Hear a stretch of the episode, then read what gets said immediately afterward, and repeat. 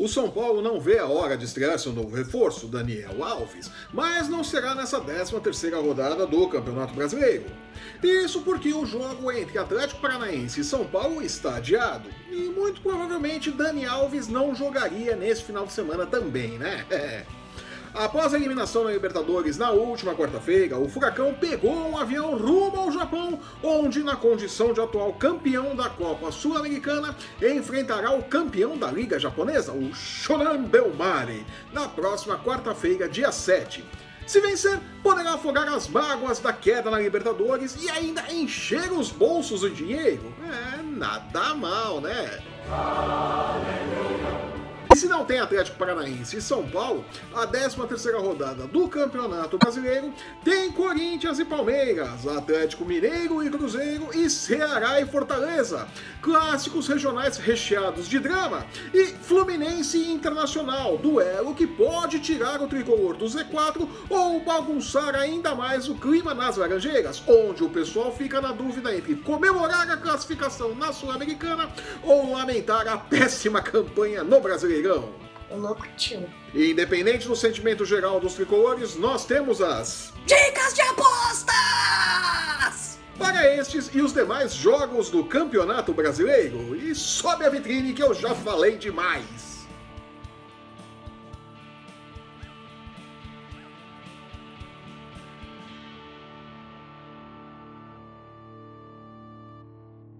A 13ª rodada do Campeonato Brasileiro chega trazendo três clássicos que podem ser grandes duelos ou grandes porcarias, né? A segunda-feira dirá. Sério? Em São Paulo, o Corinthians recebe o Palmeiras em sua arena. O favoritismo, é claro, está todo do lado do Verdão, vice-líder do brasileiro, que perdeu o encanto e o jogo contra o Ceará e com isso perdeu também a liderança da competição, que foi parar no colo do Santos de Jorge Sampaoli, o ciclista tatuado da Vila Belmiro. É, o Levir Coupe não gosta. Não! Pagando 2,45 por 1, o Palmeiras é o grande favorito, contra 3,10 para o sucesso do Timão, com o empate fechando em 3,5. Como já vimos antes, todos os odds estão acima de 1, o que significa que tudo pode acontecer no jogo, inclusive bom futebol, por que não? Você assistiu o jogo? Embora a defesa do Palmeiras tenha dado alguns vacilos recentemente, o clássico coró, coró, coró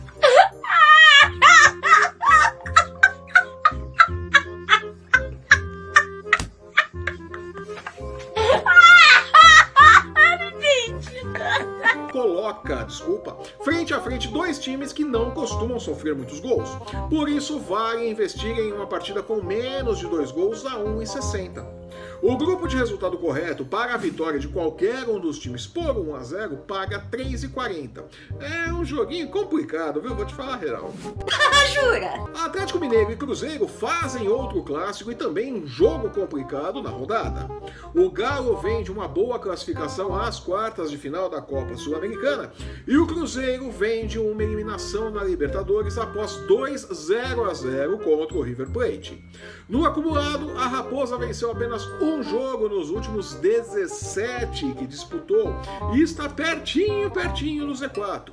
Mas como clássico é clássico e vice-versa. É muita genialidade, né? Tudo pode acontecer com a bola rolando, inclusive a vitória do Cruzeiro, apesar de os números do Bulldog darem o favoritismo ao Galo, que paga 2,5 em caso de vitória contra 3,40 para o sucesso da Raposa, com o empate fechando em 3,30. No resumo da ópera, o mando de campo pode interferir também. Por isso, vale a pena acreditar em um jogo com menos de dois gols e meio a 1,66 e na hipótese dupla de empate ou vitória do Galo a 1,30. Sério? Ceará e Fortaleza se enfrentam no sábado com o Vozão entrando em campo como favorito, pagando 2,25 contra 3,40 para o Fortaleza. Os números dizem que é melhor não, mas eu particularmente arriscaria a vitória do Fortaleza nesse jogo com a chance de triplicar o investimento. Por que não, né? Parabéns, você é muito bom. No topo da tabela, o Santos tem pela frente o jogo que pediu a Deus para seguir na liderança do brasileiro. Recebe o Goiás em casa pagando 1,26 contra 12 por 1 para a vitória do Esmeraldino. Dá para ir sem sustos no triunfo Santista e acreditar em um jogo com menos de 2 gols e meio a 2,15 como forma de aumentar os lucros para este duelo.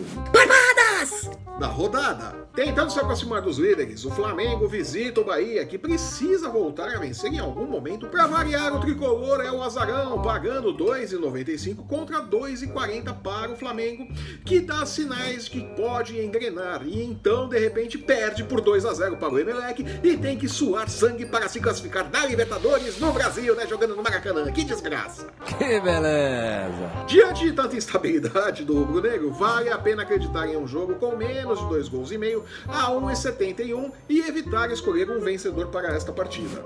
Ele acha que ele é bom ainda, hein? Lutando para fugir do Z4, o Fluminense recebe o Internacional ou estão do Internacional, que tem no meio de semana um jogo importante com o Cruzeiro pela semifinal da Copa do Brasil. Com esta possibilidade de ir a campo com um time reserva ou misto, o Internacional é a zebra para o jogo no Maracanã e paga 4 por 1 em caso de vitória contra 1,87 para o sucesso do Fluminense, que vem perdendo seus jogos mais por culpa dos detalhes e menos por conta do futebol que apresenta, que não é ruim.